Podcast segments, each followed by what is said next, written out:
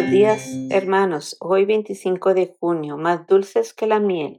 Son de más valor que el oro fino, son más dulces que la miel del panal. Son también advertencias a este siervo tuyo, y le es provechoso obedecerlas. Salmo 19, 10 y 12.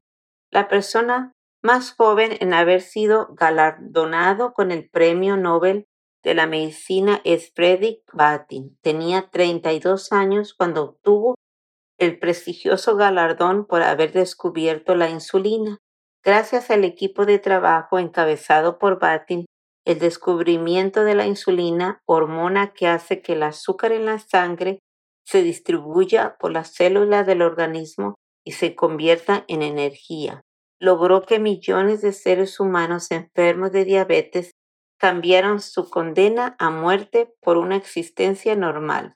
Pasaron de tener que morir diabetes a poder vivir con diabetes. Sin embargo, a pesar de los avances de la ciencia médica, nuestros ojos contemplan la marcha implacable de la diabetes sobre nuestras familias, especialmente en los países más ricos del mundo.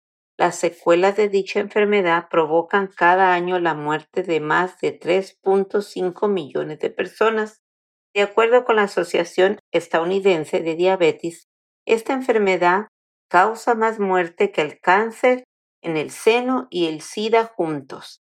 Aunque hemos de estar agradecidos por la contribución de Batin y todo su equipo, en realidad, si no queremos morir de diabetes, sino vivir a pesar de ella, hemos de llevar un estilo de vida que minimice los factores de riesgo que suscitan el desarrollo de esta enfermedad tenemos que aprender a conocer el lado amargo del azúcar para que cause el menor número de estragos posible en nuestro organismo. Ya que no queremos morir de diabetes, tendremos que aprender a vivir con ella.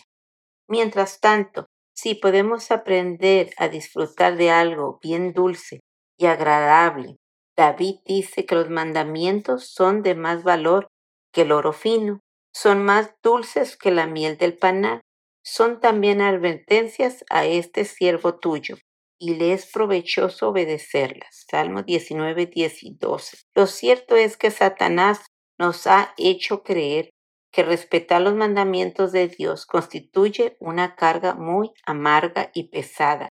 Incluso nos lleva a suponer que no tiene sentido alguno observarlos al comparar los mandamientos con la dulzura de la miel el salmista pone de manifiesto lo que diría Juan muchos siglos después. Sus mandamientos no son gravosos, primero Juan 5.3.